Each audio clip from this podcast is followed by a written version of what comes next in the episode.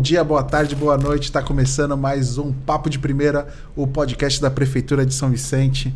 E aí, Pet? Salve, salve, Kennedy. Estamos na área sem tabuada hoje, tá? Não, hoje, prometo. Deixa as, as matérias exatas pra, pra, de canto, que hoje a gente vai falar de arte cênica, vai falar de um talento aqui da nossa cidade. Estamos abrindo espaço para mais uma Posso chamar já de celebridade ou é, tá no começo ainda? É quase, é quase. Uma celebridade vicentina. Estamos aqui com a Sofia Villanova, tudo bem? Sofia, Oi, seja bem-vinda. Boa tarde, muito obrigada pela oportunidade, de verdade. Bem-vinda. Estou muito feliz. Estamos com a mãezona coruja também, né? A Alexandra Villanova, Boa tudo bem, tarde. Alexandra? Obrigada também. Sejam muito bem-vindas. A gente está bem feliz aí. Estou muito empolgada.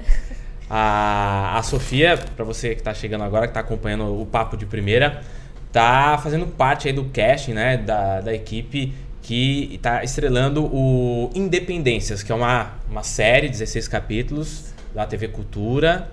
Então vamos começar a falar desse teu trabalho, porque tá muito bacana de ver uma Vicentina ali na tela, né? É a sua primeira experiência audiovisual? Minha primeira experiência, nunca tinha feito nada do Uau, tipo. começou já. É, Que é um big começo. Tô adorando. Começou meio do nada, assim. É, eu e a minha irmã, pra quem não sabe, a gente é gêmea, tem uma irmã gêmea. E, assim, desde pequena a gente sempre gostou desse mundo. Então a gente brincava de desfilar, chegamos a fazer curso de modelo também. E a mamãe sempre tava tentando levar a gente em teste, assim, pra comercial, pra ver se rolava alguma coisa.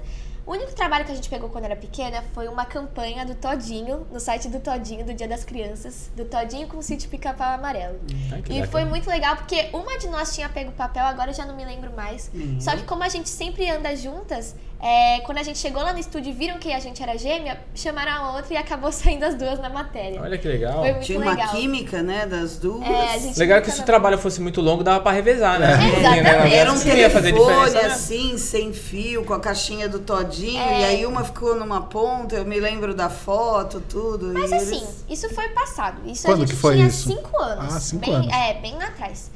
E aí, eu pedi por uma última vez, a gente tentava e não rolava nada, mas eu ainda tinha esse sonho, eu sempre fui muito ligada, sempre tive muito sonho. Porque gostava muito de assistir filme, novela, sempre gostei. E aí eu pedia pra mamãe, mas não pintava nada. Aí chegou, acho que 2020, falei, mãe, vamos tentar mais uma vez, só mais uma vez, vamos lá na agência, a gente tenta. Se não rolar nada, eu sigo pra outra parte, eu vejo que eu consigo fazer na dança, que também sempre teve presente né, no nosso dia a dia. Agenciamos lá na boneca de pano, a gente é agenciada. E São Paulo, isso. isso, em São É Paulo. uma agência de São Paulo. Exatamente. E aí vinham alguns testes. é, os testes a gente, como tava na época da pandemia, né? A gente gravava vídeos online pra mandar pro empresário, pro, pro diretor de casting pra ver se rolava ou não da gente se encaixar em alguns papéis comerciais. Só que pra esse caso da minissérie, é, eu não tive teste. Eles olharam meu perfil lá na agência e viam que batia com o que eles queriam pra personagem. Eu interpreto a Maria da Glória, que é a primeira filha do Dom Pedro. E assim, foi super do nada, porque a agência ligou pra minha mãe e falou: Olha, a sua filha tá na novela. E aí, quando ela veio me contar, na mesma hora desligou a mulher no telefone, ela terminou de conversar e chamou: Sofia, vem aqui. Aí ela falou: Você tá na novela. Aí eu falei: Ah, vou ter que fazer teste. Falei: Ela falou: Não, você Não, está na já tá novela. que Aí eu fiquei: Como assim? E aí esperamos a prova de roupa, que era- tinha uma primeira etapa, né? Que era provar o figurino. Chegou o dia, isso foi lá no começo de maio, na verdade, fim de abril, começo de maio. Eu provei a roupa lá, fui até os estúdios, conheci aquele negócio de cidade cenográfica, eu fiquei encantada, porque assim, nunca tinha passado por nada do tipo. E aí, quando eu tava me encaminhando pra provar a roupa, o diretor tava do meu lado, e ele virou pra mim e perguntou: "O que você vai ser na série?" Eu falei: "Olha, diretor, a agência não me falou nada, só falou que eu tinha que estar aqui hoje provando roupa, e como eu não tenho nenhuma experiência, eu acredito que eu vou ser figuração." Aí ele virou pra mim, me olhou de cima a baixo, falou: Você é ruivinha, você deve ser a Sofia, né? Falei, sou, por quê? Falou, ah, não, porque você é a Maria da Glória, que é. Vou falar um spoiler do último episódio. Olha. Quase que eu falo. Mas você vai fazer um negócio lá, você tem um papel importante. Eu falei, meu, que legal, porque, cara, pra quem nunca tinha feito nada do tipo, sempre teve o sonho, gente, qualquer coisa, se eu aparecesse na frente da câmera já tava bom pra mim. Ainda ter um papel com o meu nome, eu fiquei muito feliz. Que bacana. E aí provamos o figurino, eu conheci lá os estúdios, como eles fazem, toda a preparação por trás. Só que até o dia da gravação demorou até que bastante tempo, vai umas duas semanas, e eu naquela ansiedade. E eu achava É. que a agência ia avisar a gente com antecedência, tipo assim, uma semana antes, ah, tal dia a Sofia vai gravar. Era uma segunda-feira, passado das 6 horas da tarde, a moça liga pra minha mãe e fala: a Sofia grava amanhã ao meio-dia. E eu com o aparelho na Não, tem que boca. estar até as, dez- as duas É. horas lá em São Paulo. É, era assim. E eu com o aparelho na boca, sendo que eu não podia estar de aparelho, porque, né? 1.500, gente. É, não- 1.600. não tinha ainda. Não, Não, tinha, ainda não 1.800. tinha. Não, 1.800, é, independência. 1.800, século XIX não tinha aparelho, né? Então, assim, saí correndo, primeiro horário da dentista, inclusive nesse prédio, né? É. Lá, lá naquele prédio. É, primeiro horário da dentista, tava batendo na porta dela, falei, arranca esse aparelho de mim, pelo amor de Deus, que eu vou gravar uma série. Ela não entendeu nada, mas aí conseguimos, deu tudo certo. Organizei minhas coisas da escola também, que eu tava meio corrida, porque, né, eu não sabia, foi um dia antes que elas me avisaram. Eu sei que uma hora lá, meio-dia, uma hora eu estava em São Paulo, tudo bonitinho. E aí, gente, foi um dia assim, inexplicável. Com um dia de gravação, eu já conheci muita coisa desse universo. O legal é que não deu muito tempo pra pensar, foi tudo meio no susto, mas o gostoso é assim, né? Às eu vezes, também né? acho, eu também acho. Porque às vezes se eu tivesse tido teste, até mesmo que eu conseguisse o papel, até você esperar receber a notícia, meu, dá uma ansiedade, Ah, cara. Eles ligaram pra mim e falaram, você tá dentro? Eu falei, meu, que legal, sabe? Foi muito E aí a gente chegou lá. O prazo eram duas horas. É. E aí chegamos lá 1h40. Aí eu, meu marido levou e não sei o que, ficou lá fora, não podia entrar no estacionamento deles, nada disso. E aí a gente calculou umas duas horas. Ah, eu acho que duas horas, três horas no máximo ela tá liberada. Saímos de lá Meia 11 horas da noite, quase. É. Ainda ia rolar um churrasco, né? Exatamente. Que eles até chamaram a gente para ficar, mas aí a gente meio envergonhada, não, não. é. E o pai lá no chá, no chá de cadeira mesmo. Da uma É. às 11 horas no carro, sem sair. E eu falava É. pelo telefone, vai fazer alguma coisa em São Paulo, vai num shopping, vai não sei aonde, faz alguma coisa. Não, mas é, e se vo- liberar vocês? Não, eu não vou sair daqui, eu vou esperar. eu vou- E esse esperar, esperar, esperar rolou até 11 horas. E é É super bem- importante esse É. suporte dos pais, Ah, né? sim, com certeza. Aí- E disso a gente não pode reclamar, porque a gente sempre teve lá em casa, de verdade. Papai e mamãe são muito companheiras, não posso É, é. Porque esse, essa, essa profissão, eu, eu trabalhei muito já com, com publicidade, com gravação. É sempre assim: tem horário para começar. Exatamente. Mas não nunca tem tem horário pra terminar. terminar. Porque é muito trabalhoso mesmo, né? É uma. Mesmo que ela esperou para gravar, né, os dias, eh, tiveram momentos que eu falei, ah, eu acho, eu falava para não desanimar, né, porque cria expectativa. E aí eu falava, ah, mas eu acho que esse negócio, porque ninguém chama mais. Às vezes eu chamava a menina da agência e falava, e, e aí? Ah, não, tem que esperar, tem que esperar. E eles gravam tudo fragmentado, né? Ah, sei lá, uma semana era o Fagundes na fase lá, que é o Dom João VI com não sei quem. Aí, depois dela, ainda iam, eh, ia ter al- alguns momentos com escravos que eles comentaram lá com a gente. É tudo, né? Ó, pra você ver, maio, ela gravou em maio. Tinham outros trabalhos para serem apontados ali e tudo, mas é para estrear agora, em setembro, né? Eu lembro de É. uma fala de um ator que tava do meu lado lá na hora. E ele falou que já tava ali há muito tempo, tava três dias pra gravar uma cena. E eu falei assim: ai, ainda bem que a minha eu gravo hoje. Ele virou pra mim e falou: Você torce pra você gravar hoje, porque você pode estar aqui de cabelo pronto, se não der tempo, você tem que voltar outro dia. É, essa é a rotina puxada também. É. Quando a gente vê na É, tela, a gente não imagina Eles falavam que aqueles que eram também figurantes vai, não rola a gravação naquele dia. Ainda um falou: ah, é importante que o legal é que a gente ganha diária, né?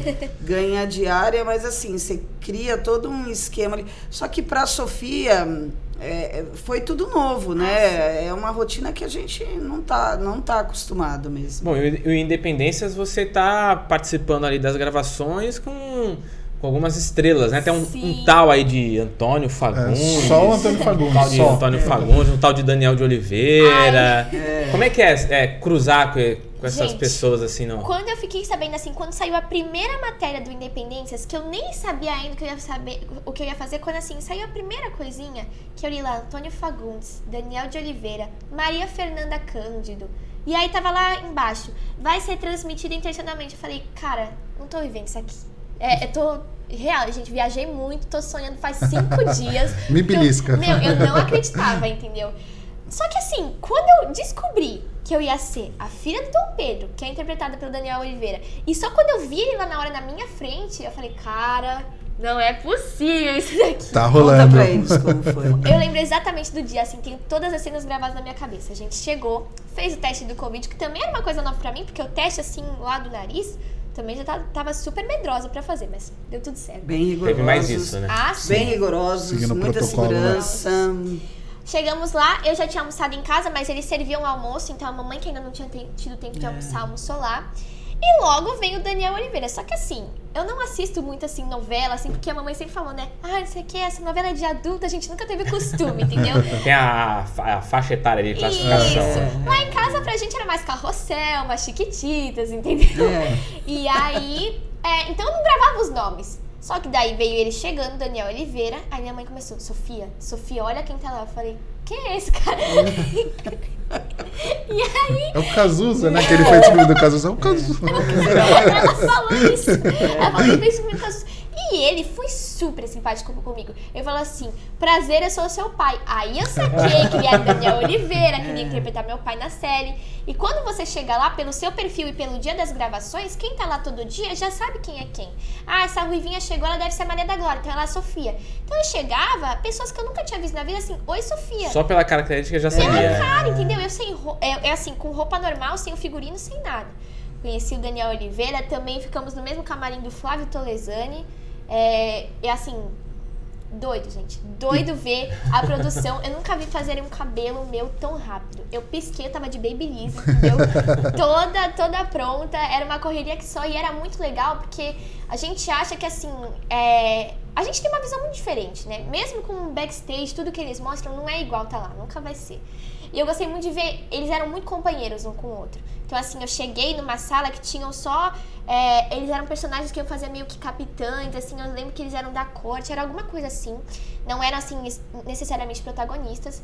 Mas eles puxaram um papo comigo e falavam da rotina, e estavam todos juntos, e marcavam de sair no outro dia, marcavam de jantar. Então, assim, cara, não é tão longe do que a gente tá aqui, sabe? Eles não são Uhum. pessoas, assim, extraordinárias. Digo, no. Claro que o trabalho deles é extraordinário, mas é, não são assim alienígenas. É gente né? como a gente. É gente, Gente como a gente, gente. é É, literalmente essa a expressão. Fiz o cabelo, a maquiagem, coloquei minha roupa. Menino, até eu gravar, gente, eu levei uma canseira. Mas foi uma canseira que valeu a pena, porque assim, eu aprendi muita coisa, vi muita coisa lá. E por mais que a minha cena seja pequena, não vou dar spoiler, não vou dar spoiler nenhum. A gente gosta de um spoilerzinho de vez em É. quando, mas a gente entende, a gente entende. Eu vou dar umas diquinhas, vou pensar no caso de vocês. e aí, é, gravei lá, conheci. o desculpa.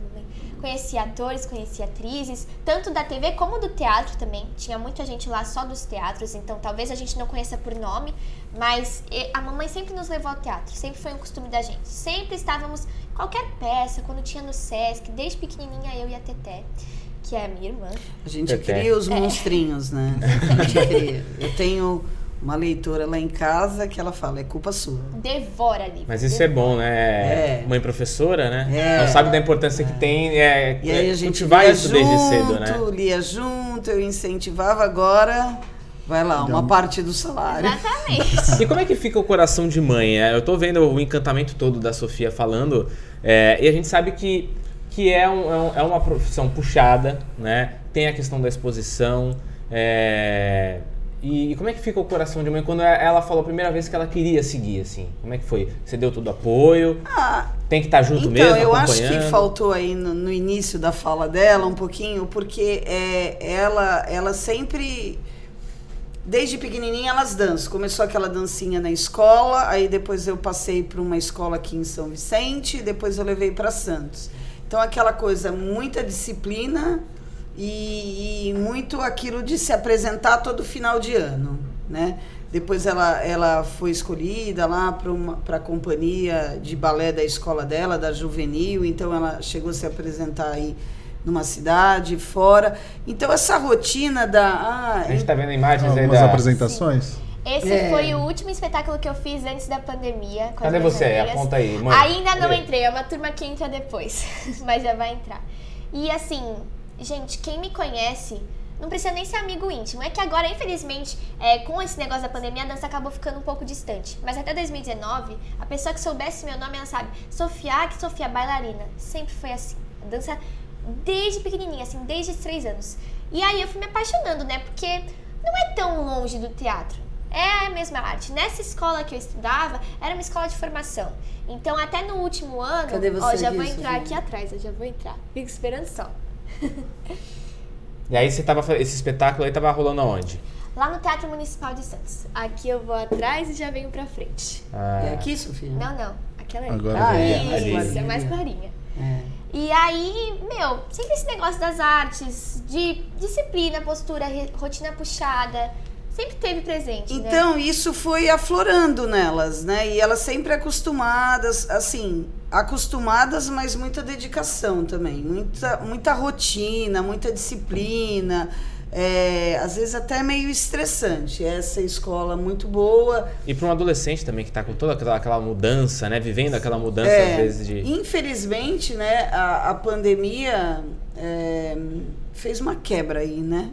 Nessa rotina deles todos. Mesmo só aquele adolescente. Perde o ritmo um pouco, É, né? Quebrou o ritmo, né? ritmo. Aí também é, é ne- nesse mesmo espetáculo, né? Aham. E então quando veio, pintou esse, isso- e sabe aquela coisa assim, gêmea chama atenção. E aí saía, ah, elas, elas são bonitas, agencia, e não sei o que. Eu acho que o pai, a mãe fica, será que, que rola? E não sei o que, cria aquela expectativa na gente. E aí elas começaram a crescer e a pedir. Foi quando, nesse último ano aí, elas falaram, vamos tentar mais uma vez, uma outra agência. Porque eu- o, o que eu acho que eu conversei até com o Guilherme lá na, na outra entrevista é que assim, é, é um ramo, é bonito, né? É, é glamuroso, é legal, mas é, eu acho que é um ramo bem difícil, bem disputado. Eu acho que talvez por conta dessa coisa do glamour, dessa sociedade que a gente tem de muita exposição Sim. deles, né? Então, eu acho que o- os moldes hoje dessa nossa sociedade aguça isso nas crianças, né? Nos adolescentes, tudo. Então, quando veio a notícia, a gente ficou muito feliz, muito orgulhoso, muito orgulhosos.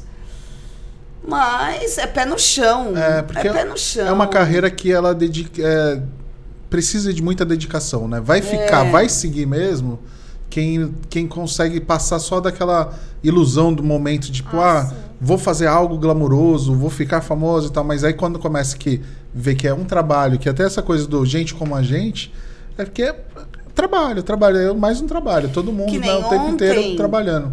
Ontem veio um teste da agência, né? A, a, a, a menina lá que, que, que cuida dessa parte manda pelo WhatsApp pra gente. Teste tem que mandar o- amanhã até 5 da tarde, tem que fazer isso, isso, isso. Grava assim, assim, assim, assim. Vem as regras de como o produtor quer. Isso aqui. É, elas fizeram durante a tarde, eu estava dando aula, meu marido trabalhando, tudo, elas fizeram lá, porque agora estão mais velhas, já sabem, né, como conduzir.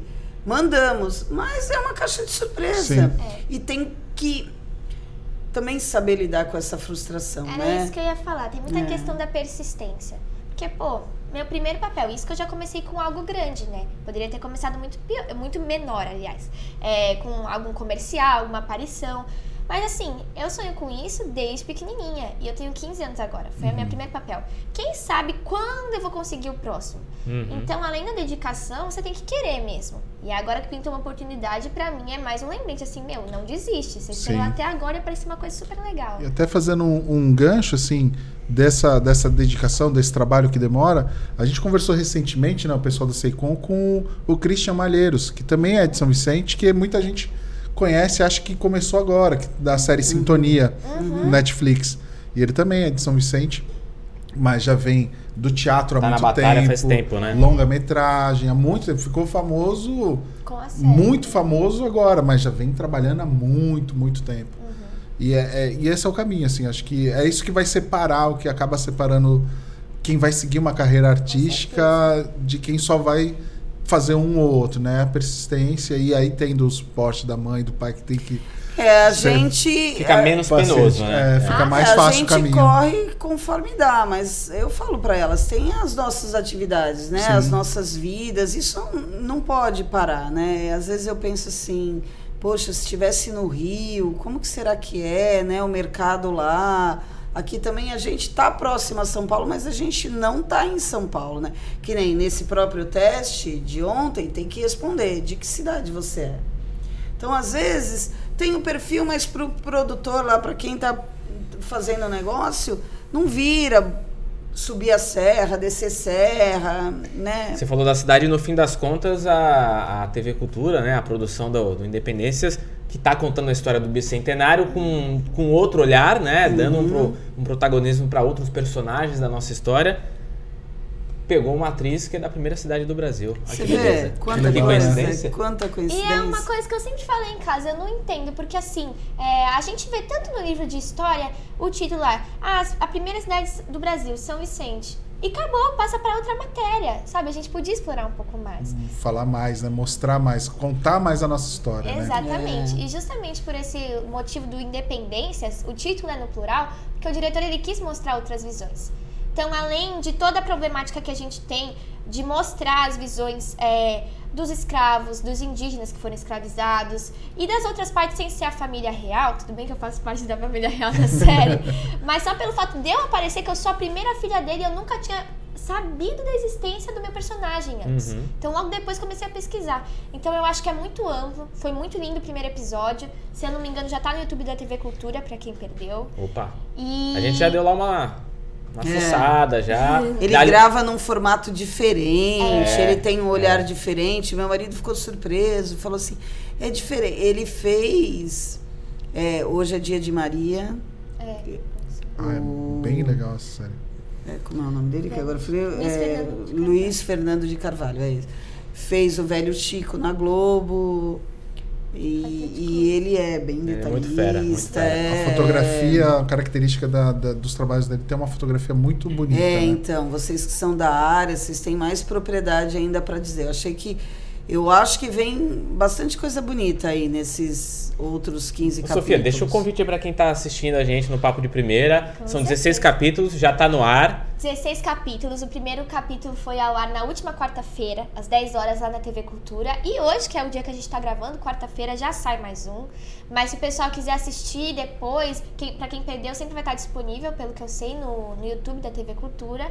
E assim, gente, é uma aula de história completamente diferente do que você tem na escola. Eu, no É. primeiro capítulo, já aprendi muita coisa. Desconstrói aquela imagem que a gente É, tem. Total. é. E isso que você falou da fotografia, gente, pura verdade, eu lembro exatamente de uma cena lá que eu gravei, que era igualzinho nos filmes. Ele instalou o dedo e falou assim: precisa de alguém pra cabelo e maquiagem, porque isso aqui É. não pode estar um fio fora do lugar. Ele falou exatamente É, assim. ele dá uma fala lá no estúdio, é estúdio, né? É, no set. No set de gravação. E aí a- surge lá o cara do cabelo do nada e tem que baixar aquele fiozinho, né? E eu lá quietinha, me deixaram ficar. Achei muito bacana essa parte, porque ela é menor, então eu fiz o teste como ela lá do Covid, aí me colocaram uma pulseirinha e eu Bem explorei legal. tudo com ela. Em nenhum momento ela ficava sozinha. É bem legal ver as curiosidades Legal. de Eu, perguntava, eu vou com ela, eu posso ir com ela? Você acompanha. Eu você lembro que acompanha. Perfeito. colocaram uma Aí- pulseirinha na mamãe porque um dos diretores lá que cuidava da organização falaram assim: se eles verem que você não tem pulseirinha no braço, eles te metem o figurino e você vai pro set. A gente não tem tempo de Mesmo, ver, né? de É, ver quem tá é. no papel ou não, Daqui entendeu? a A pouco mam- tá lá. Aí a mamãe falou, então me bota a pulseirinha, por favor. E foi muito legal, uma cena que ficou muito marcada, é que quando a gente gravou a última cena, teoricamente ela é a última gravação assim do dia ou do período também, porque pelo que eu sabia, era um dos últimos dias de gravação lá. É, a gente tava refazendo vários takes, eu fiquei lá naquela cena, das 7 às 11 da noite, na mesma cena, gravando com todo mundo. Assim, extasiada. É, tá ao lado do Daniel Oliveira, de outros nomes do teatro também, a facilidade com que eles entram no personagem. Nossa, o diretor falava gravando, começava a escorrer lágrima aqui da mulher. Falava, gente, como assim, cara? Não- é possível. Muito E o que ele controle, trabalha, né? e como ele Ah, trabalha. E aí, é, a gente gravou a última cena, tava todo mundo lá no cenário, que eu não vou contar qual é. Eu sei que eles começaram a chamar os nomes assim, começaram a dar flores. E E eu tinha certeza que eram flores só pros bambambãs, né? Pros maiores nomes. E o diretor me entregou um buquê de flores. Gente, eu fiquei tão mexida, nossa. E aí todo mundo lá pulou no cenário, assim, todo mundo se agrupou no cenário, pum, o cenário quebrou no pé da menina que tava comigo. tá? É. Mas ainda bem que era a última cena. Só não tô falando o que, que é pra vocês pegarem um gostinho ainda do Luiz Fernando de Carvalho, você tem aqui uma futura estrela aí do- da dramaturgia nacional e, se Deus quiser, internacional. Ai, Deixa o quiser. convite, vamos deixar o convite para ele vir gravar uma série na Ó, primeira cidade do Brasil, eu, né, eu Kennedy? ia falar para não só para gravar uma série, mas vamos aproveitar o convite, estender o convite aí. Antônio Fagundes. Opa! Daniel Maria Oliveira. Fernanda Cândido. É. Vamos fazer um podcast aí, assim, já pensou? Já, sejam, Sonhar, sejam né? Não, não, não, Sonhar não nada. tem limites, né? Não paga nada. Exatamente. Ia ser demais. É isso aí. Aliás, a gente tem aqui em São Vicente a- o maior espetáculo em areia de praia. né? Sim. Que É. Conta a história da, da nossa cidade. Aliás, já que a gente tá nessa toada aqui falando da. Como é que você se sente levando o nome da, da cidade que você mora há Gente. tanto tempo? Vocês moram ali no Itararé, né? Uhum. É, Aquela bela. Bem São pertinho ali Vicente, ali na da, frente. da subida da ilha. E assim, pertinho. desde pequena a gente nunca mudou de casa. E aí eu via a praia e tudo, mas assim, grandes amigos meus são de outras cidades, entendeu? Eu tenho amigos aqui da escola, assim, mas como eu sempre fiz balé em um lugar, inglês no outro, eu tenho amigos por várias cidades. E acaba que assim, quando eu falava, ah, você é de onde? Eu falo da Baixada Santista, porque o pessoal fala São Vicente, e aí às vezes acaba, ah, você não é de Santos? Eu falei, não, sou de São Vicente. Então eu acho que precisa de um reconhecimento maior, entendeu? Uhum. Até fazem, assim, algumas brincadeiras que lá na escola eu levo como brincadeira, mas pode ter gente que se ofende. Então, assim, meu, é a primeira cidade do Brasil. Primeira. E eu levar, assim, é uma grande responsabilidade pra mim, né? Mas eu tô super honrada de levar o nome da cidade, porque olha só o reconhecimento que deu, entendeu? Eu acho que, será que eu teria todo esse reconhecimento se eu não fosse da primeira cidade do Brasil? Se eu fosse uma menina de qualquer cidade atuando numa série da independência? Tá totalmente interligado, né? Sim. E eu fico muito orgulhosa. É, ela muito fez esse, essa conexão na cabecinha dela, eu acho legal isso.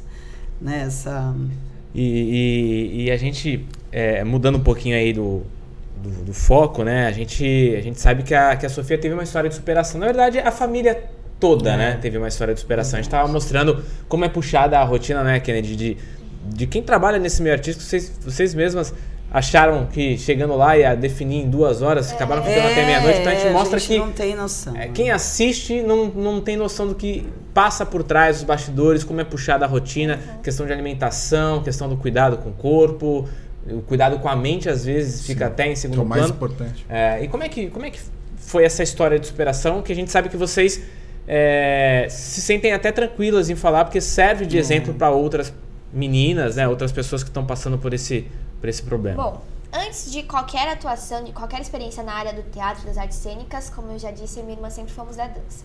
E assim, qualquer esporte que valoriza muito o estético, o corpo, o físico, é assim um- uma terra fértil para um desenvolvimento de algumas doenças é, que estão ligadas a essas preocupações.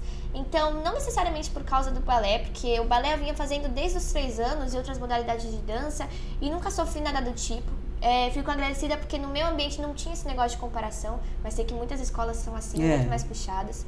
Só que quando a pandemia parou tudo e eu me vi em casa sem fazer nada, eu comecei a olhar diferente pro meu corpo, eu comecei a querer arrumar a minha alimentação e tudo começou assim com uma boa iniciativa, né? Mas o problema é que pela falta de conhecimento dessas loucuras que muitos fazem, dieta na internet, seja fit, a, a falta de conhecimento que a gente tinha dentro de casa é, deixou com que a situação saísse do controle. Então eu acabei desenvolvendo um transtorno alimentar, eu desenvolvi anorexia do meio do ano passado. É, assim, não falo que eu estou curada, mas estou em tratamento, mas já estou muito melhor. E a anorexia, dentre os transtornos alimentares, é a doença que mais mata. Só que isso não tira o conhecimento de outros transtornos alimentares. A gente tem obesidade, a gente tem a bulimia. Eu tenho propriedade para falar do que eu vivi, mas também estou fazendo um trabalho na escola justamente com essa justificativa para ajudar outras pessoas que sofrem da mesma coisa. Então já estou aprendendo um pouco. Mas assim, pelo que eu vivi, é, eu comecei é, mudando assim meus hábitos alimentares, com aquela história de cortar carbo- carboidrato, contar caloria. E assim, não é algo para banalizar aqui. Não tô chegando aqui falando não cortem carboidratos, não cortem caloria. Contanto que você tem a segurança mental, o controle de um profissional te acompanhando, tem pessoas que até precisam desses comportamentos. Quer dizer, você não sofreu uma pressão, por exemplo, da tua escola de balé. Foi uma Não. coisa tua. Exatamente. É. Até porque a gente sabe que os jovens, principalmente, tiveram um grande impacto vê, psicológico na estudou, pandemia. né? tava, é, tava num ritmo tão grande durante as aulas, fazendo balé, isso tudo que vocês viram aí era todo ano, e nunca pintou nada. Sempre era uma rotina normal. A única coisa era aquilo. Sai da escola, vai pro balé, busca no balé, às vezes tinha inglês, tudo, mas normal. Na pandemia, Você acha É. que foi mais por conta de buscar é, conhecimento na internet e acabou se influenciada por, por conteúdos que não são tão responsáveis, assim, não tem uma, um cuidado responsável? Eu fiquei um bom tempo sem usar a internet porque, assim, juntamente com a doença, eu passava o dia no celular. E no celular, assim, acessando qualquer tipo de conteúdo que só me fazia piorar. Então, assim, eu pesquisava, tava no ponto de pesquisar a tabela de- nutricional de cada alimento que tinha lá em casa. é, mas isso depois, Ah, né? sim, o, quando foi o pior. começo de tudo. O, é, sim, no começo eu comecei. é, tinha lá uns conteúdos, ah, panqueca saudável para café da manhã. Apenas tantas calorias. Eu falei, ah, então isso de caloria é saudável, talvez que eu esteja comendo não. É, exercícios para emagrecer. E assim, lá na minha escola de balé a gente tinha corpos de todos os tipos, todos os biotipos possíveis. E independente de que se o meu fosse ou não fosse encaixado no padrão que a sociedade estabelece, né? Que a gente sabe que hoje em dia o que é mais aceito, infelizmente, é o corpo Uhum, magro. ainda tem essa, É. essa pressão, né? Infelizmente. E assim, querendo ou não, é só prova viva de que um corpo magro não é um corpo saudável, entendeu?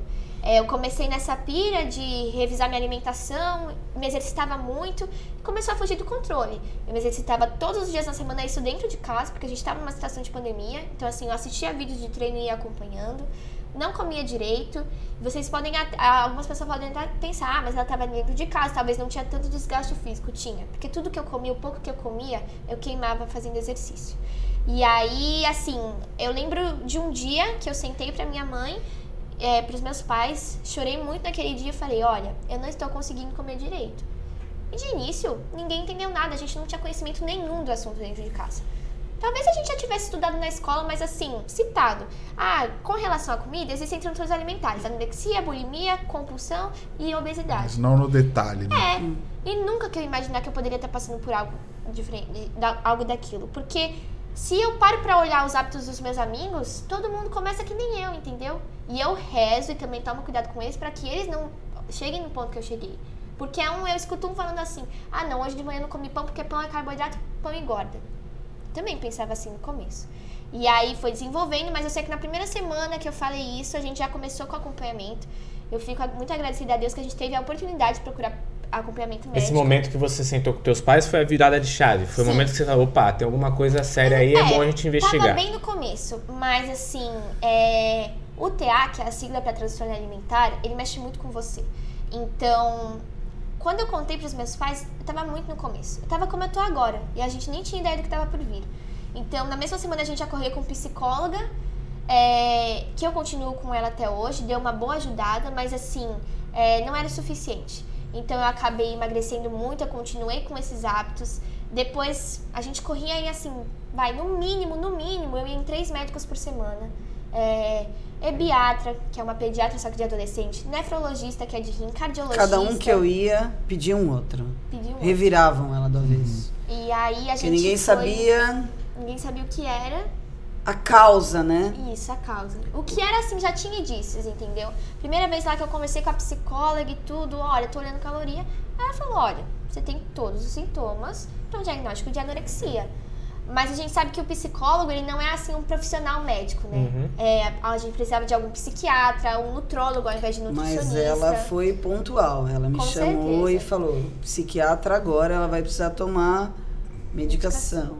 E aí a casa caiu pela segunda vez, né? Porque você dorme com uma filha que você acha que tá saudável.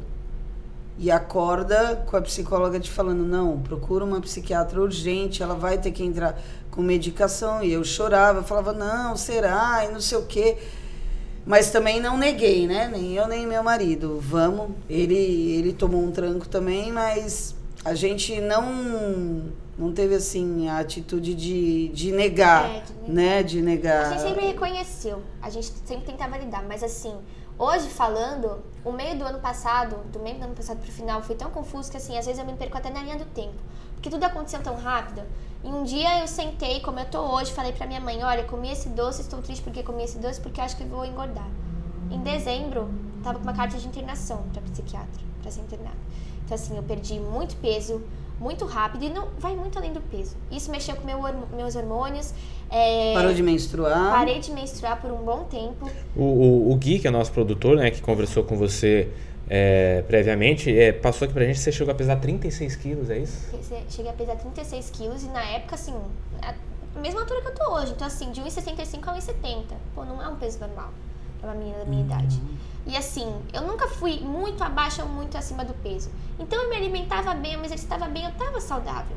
E aí, com isso tudo, que às vezes a gente acha que é uma coisa da mente, e a no- nossa mente nos diz que só vai fazer bem, eu acabei nesse estado. Por que, que eu não tive uma recuperação imediata? Porque assim, eu sentei com a psicóloga, falei, mas não é, tudo bem que ela não fazia isso, mas não é uma- alguém chegar e falar pra você, olha, você tem que comer, não tem jeito, que eu começo a comer. É eu jogava assim. comida fora, É um processo, né? Não, é é uma, não vem com, não começa com uma Exatamente. ruptura e também não volta com agora mudou. Exatamente. É todo um processo. Então, assim, eu mentia muito, eu me sabotava, eu fazia exercício escondido. É, é que assim, aqui a gente tá num podcast mais confortável, eu me sinto confortável pra falar, ah, assim, de comportamentos, assim, mesmo da minha vida privada que eu tinha. Eu acordava, assim, escondido dos meus pais, e lá em casa a gente nunca é, teve problema de mentira. A gente podia ter problema de qualquer coisa, mas de mentira nunca foi ensinado lá em casa. A gente sempre foi ensinado que verdade era o melhor caminho. E aí, quando eu me vi na situação do TA, a coisa que eu mais fazia era mentir.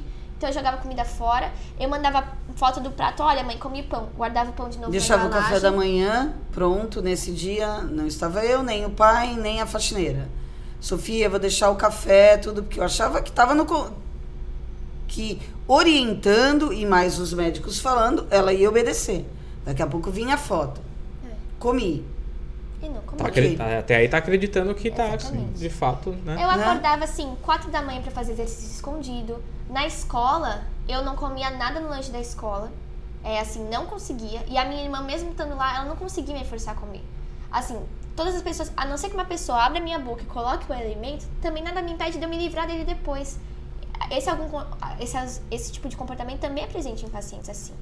Então, eu lembro que eu cheguei a fazer uma viagem. a minha amiga fez uma festa de 15 anos lá no interior. E era uma viagem de dois dias pro sítio dela.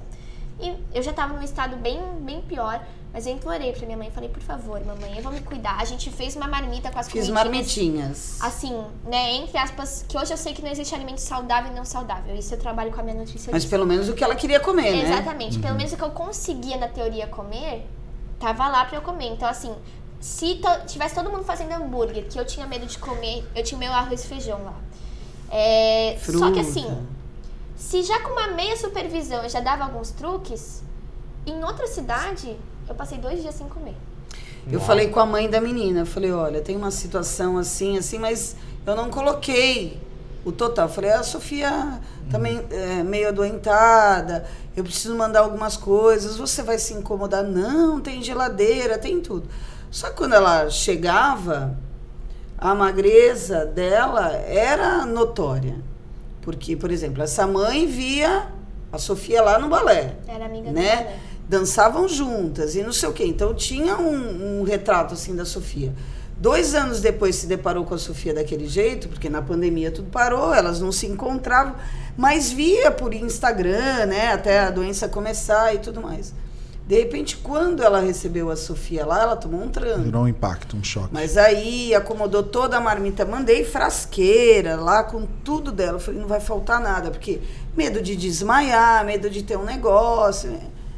Ela boicotou. Foi complicado, porque Ela assim, boicotou. eu tinha uma rotina totalmente pirada, eu me sabotava muito. E eu, tudo bem que um período de assim, cinco meses pra ir do ponto que eu tava até o ponto que eu cheguei e voltar ao ponto que eu tava, assim, uns cinco, seis meses, é que agora a gente já tá em setembro, né? Mas assim, eu comecei a melhorar mesmo lá pra fevereiro desse ano. Então, assim, também não foi um ano de doença assim séria. É até que rápido.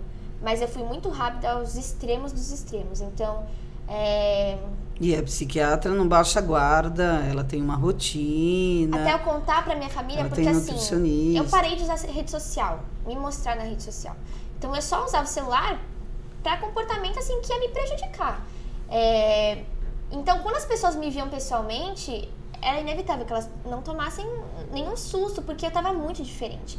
Mexe com o olhar da gente, mexe, o meu cabelo caía muito, eu sentia muito frio nas aulas, assim, sempre fui uma aluna muito aplicada. Não tinha massa nenhuma. E né? tinha um período Corporal. nas aulas, eu só dormia e eu, assim, eu lembro exatamente de uma festa de uma amiga minha em novembro também, só que já não era essa da viagem, um calor do inferno, assim, tipo uns 35 graus.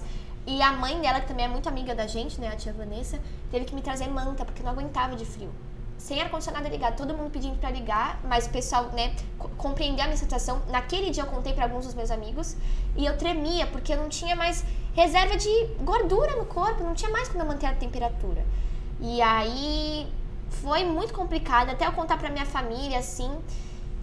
E- mas acho que o ponto mais crítico foi entre dezembro e janeiro, porque em dezembro que eu atingi aquela marca dos 35 quilos e eu tava com uma apresentação de balé. Eu tinha voltado nesse meio tempo pro balé. A psiquiatra falou: Olha, eh, você veio comigo, você veio tratar comigo no final do ano. Você vai fazer essa apresentação e você vai ficar um mês em internação domiciliar. Que eu já vou explicar pra vocês. Porque senão eu tô com uma carta aqui, Sofia, eu vou te internar. Você não tem como continuar desse jeito. E aí, assim, eu não sei na minha mente se eu preferia ficar em casa ou no hospital, porque assim, eu tava tão, tão sem controle, não, não era eu tomando controle de mim, que eu atendi assim o desejo dos meus familiares. Eu imagino quanto deve- deveria doer se eu fosse para um hospital. Então eu aceitei a internação domiciliar, que é quando você passa 24 horas por dia, 7 dias por semana monitorada. Eu não podia dormir sozinha, eu não podia tomar banho sozinha, não podia de jeito nenhum comer sozinha. Sempre tinha que ter alguém me olhando. Então, e por isso eu perdi muita coisa. Eu não fiz a minha viagem do nono ano, é, que todo mundo fala, Happy Lago, forma, mas É. ainda a gente foi pra nossa casa no interior com os nossos amigos. E mesmo assim foi complicado, porque tudo bem que naquela época eu já tava conseguindo comer outras coisas, mas eu via todo mundo comendo churrascão, que eu sempre gostei, lá aquela rotina de interior, e eu lá, tomando remédio. E era assim, eram medicações Água. fortes, que eu não tava. Eu tomava muita água. Pra tapear a pra tapar fome. Então, assim, mexendo nos meus rins, meu rins ficou sobrecarregado de água. Isso que eu era antes de ser enrolada com água. Mamãe falava, toma água, se hidrata, que né, a gente esquece, né? A gente é adolescente, tão, né, meio rebelde assim.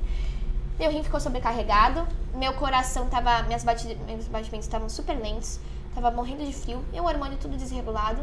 Hoje, como é que tá essa situação? Você ainda tá em tratamento? Muito melhor. Com certeza eu tô em tratamento porque assim, o TA, ele é uma sombra.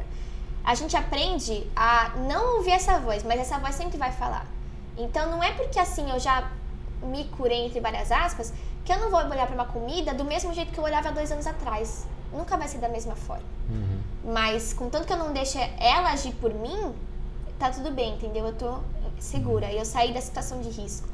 É, então, eu voltei a menstruar no dia do meu aniversário, por curiosidade. Foi um presente, mais ou menos, né? Porque não é muito bom, né?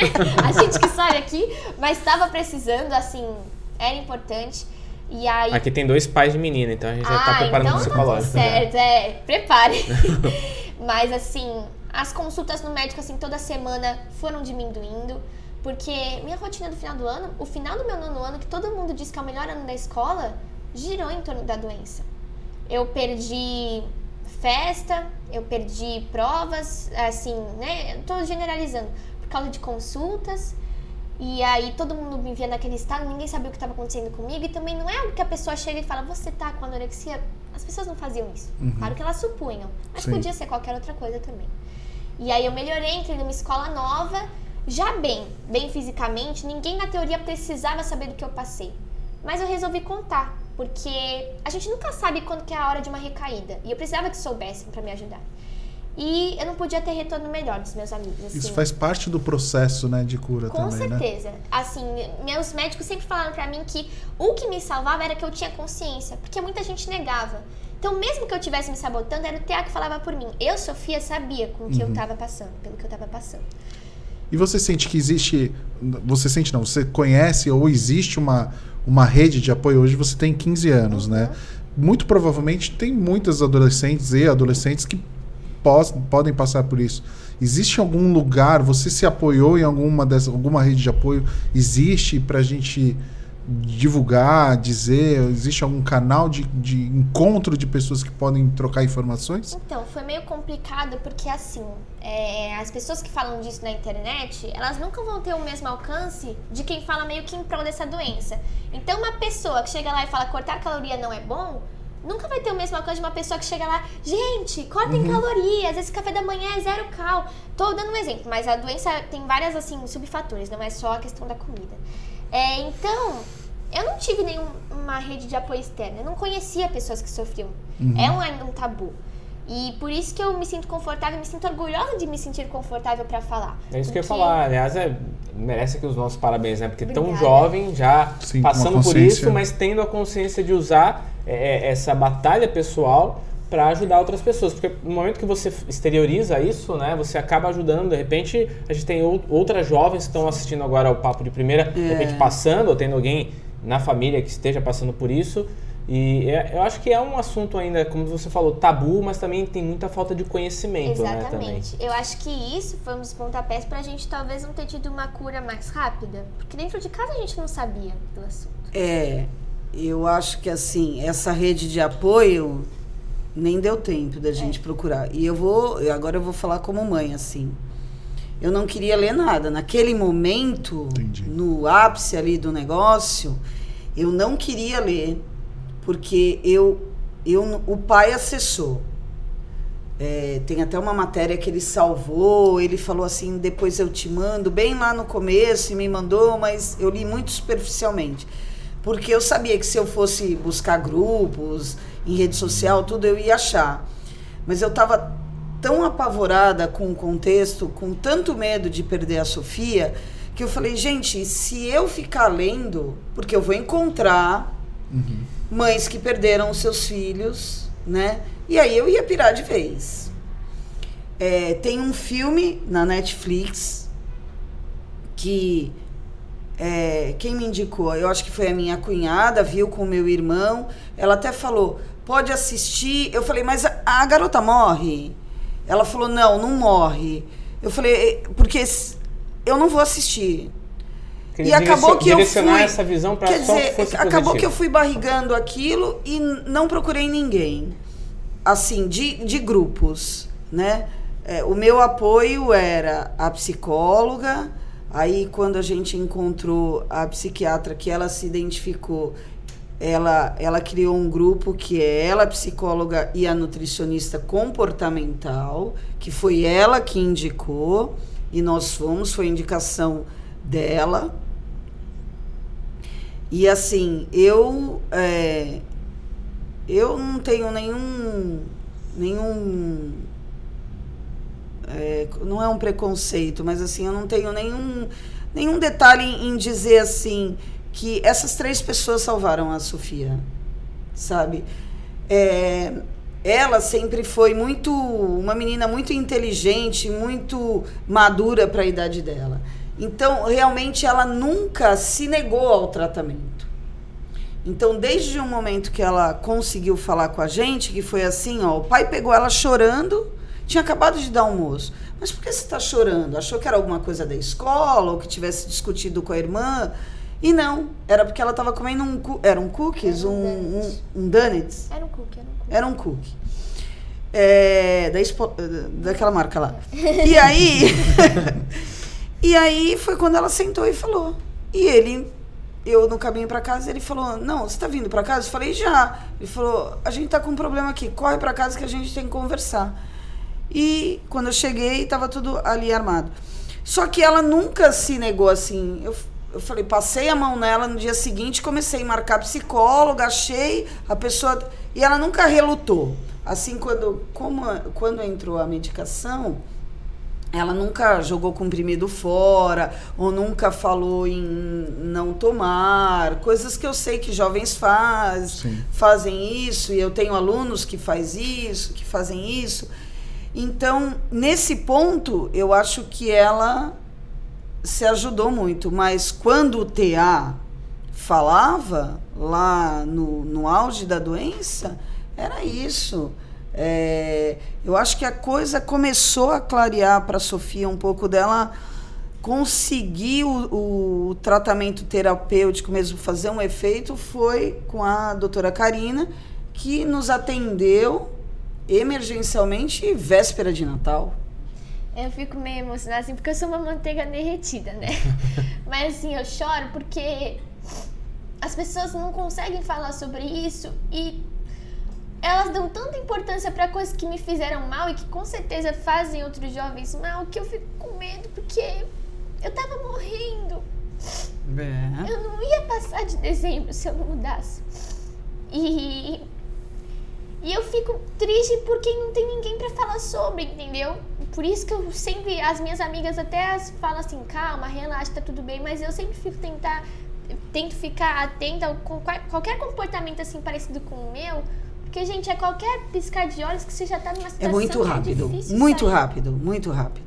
E aí eu já encontrei amigas nessa nova escola mesmo que estão passando por problemas parecidos e acho que isso me motivou. Lá na nossa escola a gente tem um trabalho que é uma iniciação para o TCC, assim. Então você vê como a nossa vida é complicada. Além disso tudo, ainda tem o TCC. É, o temido TCC. Ainda tem tempo para fazer o TCC. E aí mesmo, assim, era super recente a minha recuperação, porque eu, como eu já disse, eu comecei o ano escolar bem, mas assim, em janeiro eu tava muito mal.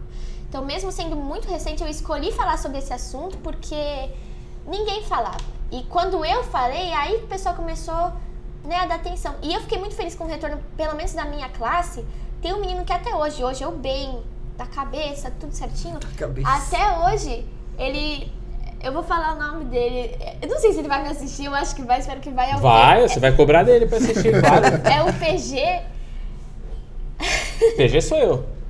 É, você é PG. É, é do Salvabete, verdade. E aí, é o PG e ele, e ele a mãe dele, a tia Célia, eles me levam bolachinha e a tia Célia escreve recadinho, olha, come, não vai fazer nada com você, come pela gente, e assim, pessoas que eu conheci esse ano, em fevereiro, sabe?